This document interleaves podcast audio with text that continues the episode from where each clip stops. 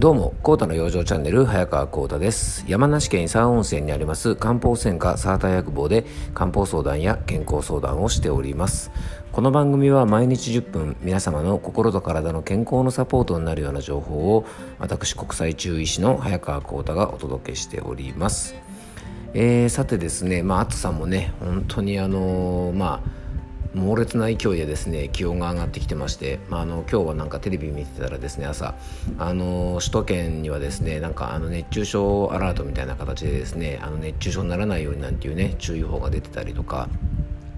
あのしておりますしまたあの、ね、新型コロナウイルスの感染者もですね、えっと、僕が住む山梨県のような田舎でもですね、まあ、かなりあの人数がここに来てですね、まあ、1日それまではあの本当に1日1人とかですねあの、まあ、ここのところ数日なかったような時もあったんですがこの8月に入ってからですね1日45人出たりとかですねあのすごい勢いであの僕が住む山梨県なんかも増えてますで東京都内もですね300人とか400人とかですねあのもう本当にこれだ、まあ、第2波だなというあの形でちょっと、あの患者さんの数が増えてきてますので、まあ、本当にね皆さんあのぜひあのご注意、ね、していただきたいと思います。まあ、できる予防とかはね限られてるんですがやっぱりあの自分でできることはですね日頃からきちんと、まあ、しておきたいなということも思いながらですねあの今日ふと頭によぎったのは僕があの非常に好きな言葉でですねあの健康は財産ですっていう言葉があります。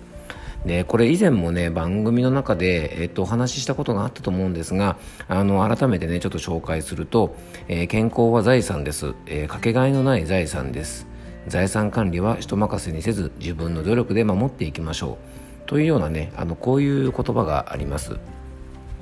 でこれはですね、まあ、本当にあの健康ってねやっぱりあのーなんでしょうね、まあ、本当にお金で買えないっていうとあれですがあのどんなにお金持ちの人でもですね最後はやっぱり健康を欲しがる、ねあのー、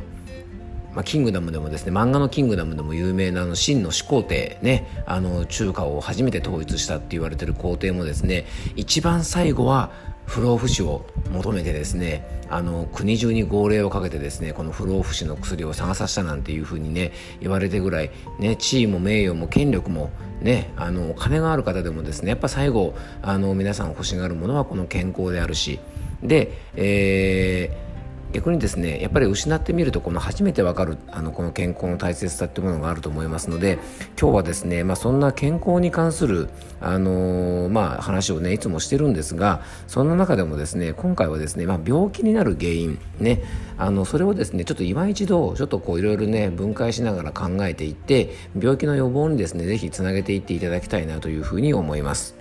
えー、今日のテーマはですね中医学的に考える病気になる6つの原因とはというテーマでお届けいたします。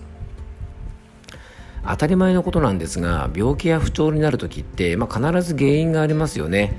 えー、なんかねこう日本人ってですね割とこうなんでしょう。病気になるのはなんかねこう運が悪いというかね、なんかどっか風が運んできて病気になるじゃないですがあの自分のせいっていうよりはですねちょっとついてないなみたいな風に思う傾向があるんですね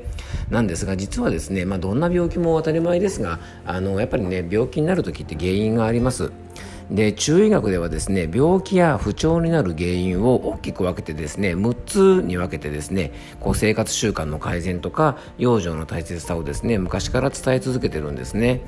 でその6つをですね今日はご紹介しながら、えーとね、病気にならない生活ってどんな生活かなってことをですねちょっと今一度ねあの皆さんと一緒に考えていきたいと思います。えー、その6つまず1つ目がですね、えー、素体不足といってですね、まあ、ちょっとこうねあの漢字で漢字を説明すると難しいのでね、まあ、意味だけ紹介しますとまずね体に弱ってる部分があると病気になりますこれはですね、えっと、もともと生まれつき体の中でちょっと弱い部分があったりとか、長年の負担によって体に弱ってきてしまっている部分があると病気になると考えます。で人間にはですね親からの、えー、っと遺伝によってですねあの受けね、こう親からの遺伝によってこう受け継ぐですね、まあ、そういうですね体質的な弱さとあとは生活習慣と、えー、生活習慣の乱れとかで、えー、体質とかですね、えー、そういったものがこう変わってきたりすることがあります。例えばですね胃腸が弱くてすぐにお腹のトラブルね胃とか腸のトラブルになるような方ねあとは呼吸器が弱くて何かというとすぐ風邪をひいたりする人あとは、えー、血液の循環が悪くなりやすい人とか、えー、気疲れをためやすい人とかこれね一人一人やっぱ弱りやすい場所っていうのはね結構異なりますよね。で大切なのはですねこの自分の体の弱いところ弱ってるところを病気の原因にしないためにはですねどこがやっぱり自分は弱いのかっていうことをきちんと知っておくことが大事なんですね。で自分の弱いところをしっかりと知っておけばですね病気というものは未然に防ぐことも可能ですし悪化させることもですね防げると思うんですね。これはねやっぱ日頃の体調をしっかり見つめてですね自分のどういうところが弱いかっていうことをですねあのきちんと確認すること。でこれね確認の仕方っていろいろあるんですが一番分かりやすいのはですね、えー、やっぱりね目安としたらね心とか体が疲れた時ねストレスをたくさん受けたりとか肉体的な疲労とか精神的な疲労とかそういったものが多い時に、えー、体の弱りのサインとしてどういうところにねいつも症状が出やすいかなんていうことをですね、えー、自分自身をちょっと斜め上ぐらいからね客観的に見てですね考えてみるとあ自分はそういえばこういうところが弱いなっていうのがね結構わかります。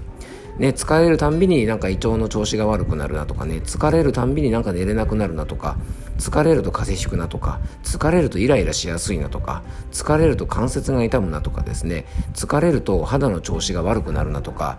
えー、心と体が弱った時にどんな症状が出るかっていうことをですね、まあ、あの日頃のケアの中で知っておくと、まあ、それぞれですね中医学では例えば胃腸のケアとかですね皮膚のケアとかいろんなの養生法がありますからあのその中でですね自分の弱る場所に合った養生をピックアップしてやっていくとあの病気の予防につながるかなと思います。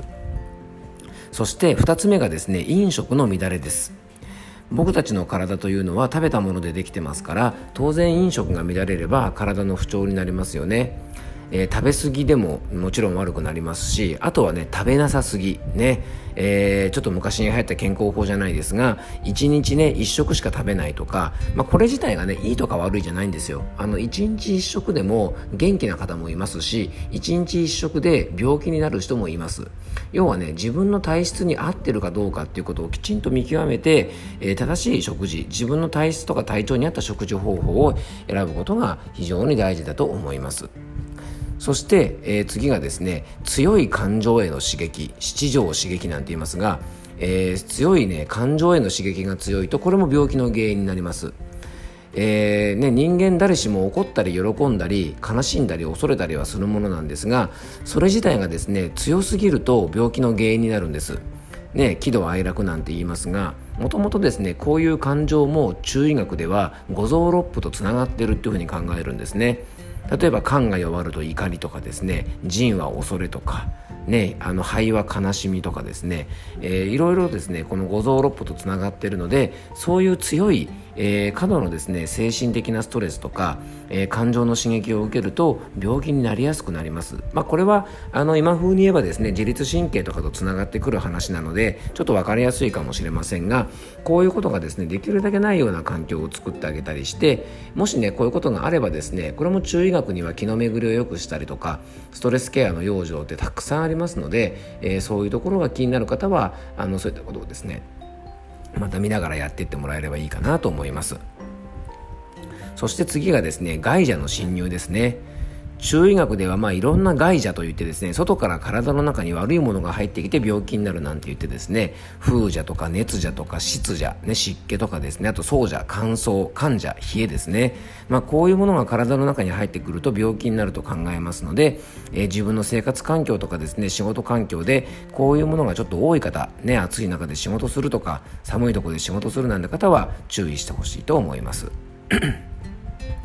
そして最後がシンプルかつ一番基本ですが体の疲れをためないことですね。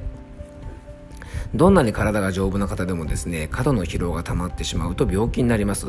まあ強いて言うならですねいくら財産があってもそれを浪費したらね借金生活病気になっちゃいますよね。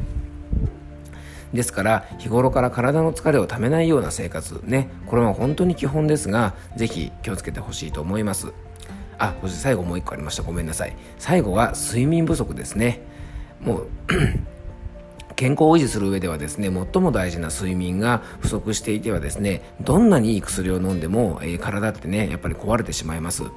えー、近婚の西野さんみたいにですね、えっと、睡眠時間が1日2、3時間でもですね、えー、全然元気で仕事できるなんて方も、まあ、これはね、あくまでも特例ですから、あまり真似しない方がいいと思います。普通の人では絶対無理ですから、ぜひですね、睡眠時間しっかりとって、もし眠りの質が悪いようだったら、これも中医学にはですね、睡眠の質を整えるような養生がいっぱいありますから、あの、ぜひですね、そういったことも、あの、やってみていただきたいなと思います。え今日の話の中で自分に合ったあの養生とかですね自分が病気になる原因はここかななんてことがありましたら、えーと、僕のこのねあの番組のバックナンバーにもいろいろ養生を教えてますしあとノートの方にもですね、えっ、と、いろんな健康のコラムを毎日書いてますからあのその中からですね皆さんの役に立つような情報があればあのぜひねご覧になっていただけたらと思います。ノートの方はですね、番組の詳細の方に、えっと、リンクを貼っておきますので、えー、もしよかったらそちらの方から、えー、ご覧になっていただけたらと思います。えー、今日も聞いていただきありがとうございました。どうぞ素敵な一日をお過ごしください。